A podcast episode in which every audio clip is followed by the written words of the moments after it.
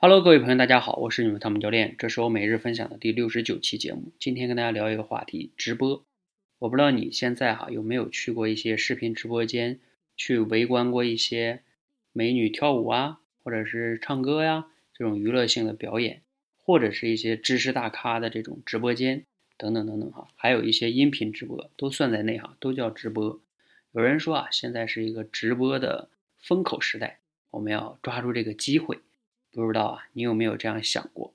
反正呢，从去年开始，我也一直在关注，包括我也一直在思考，如何能做直播才能适合我自己呢？那我自己啊，分析出直播呢有两种模式。在谈这两种模式之前呢，我们首先要思考一个，直播它到底解决的是什么问题？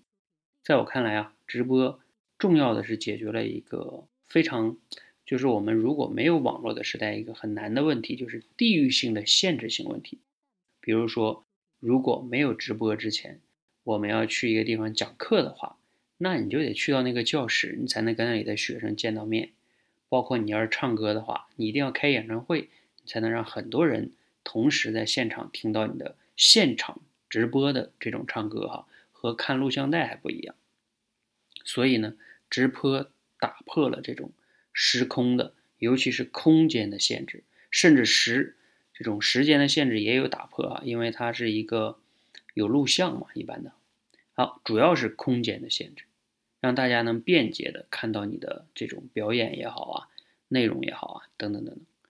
那我呢总结了直播的两种模式，一种呢叫演唱会模式，一种呢叫私人教学模式。什么意思呢？演唱会的模式啊，比较容易理解了，就像线下的演唱会一样，那一定是现场人越多越好。你演唱会你在台上讲，台下就仨人，我估计你也就唱不下去了。所以呢，直播间也一样，如果你做直播间，你的直播间是演唱会的模式，你自己在那得不得不讲，下边就仨人，我相信啊，你也不想再讲下去了。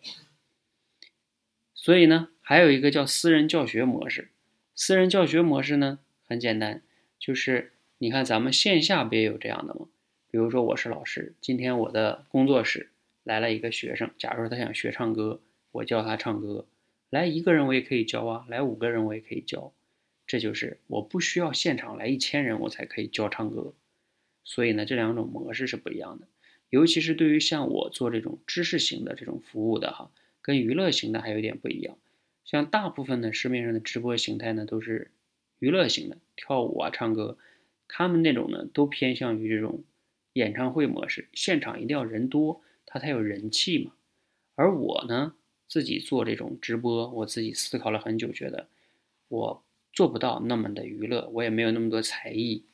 所以呢，我就做了这种私人教学模式。所以我的直播间呢是可以连麦的，这意味着什么呢？意味着只要我的直播间我开播，在我开播的时段有一个人进来跟我连麦，我这个气这个气氛就是对的，因为我只需要服务他就可以了。其他那些围观的呢，他愿意围观就围观，愿意提问也我也可以偶尔回答他的问题，就不至于现场啊很尴尬。我有的时候去一些人的直播间，他自己在那聊，也其实也蛮尴尬的，也没什么讲的，翻来覆去就讲那点东西，所以啊。我们这种模式呢，是一种我自己选择的哈，适合我自己的一个模式。如果你非得想选那种演唱会的模式呢，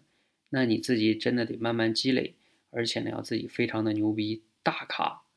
啊大 V，你有很多的粉丝，你才适合那种模式。而我们这种模式呢，适合一些嗯比较你没有那么多积累，但是呢你只要有一些特长，能服务于一些人就可以了，帮你打破了地域的限制。好，那我们每天呢都会出现很多新的事物，包括人工智能啊，等等等等，包括未来的什么 VR 呀，等等等等哈。那我们出现一些新的事物之后啊，我建议大家呢，每个人都要去深入的思考，了解自己的需求和定位，找到适合自己的方式，不要迷失在那个浪潮里边，盲目的去跟风。有一些事情啊是你做不了的。希望呢今天的分享啊能给你带来一些启发和收获。如果有启发，可以点个赞。如果觉得对朋友也有启发呢，可以转发给他们。谢谢大家，谢谢。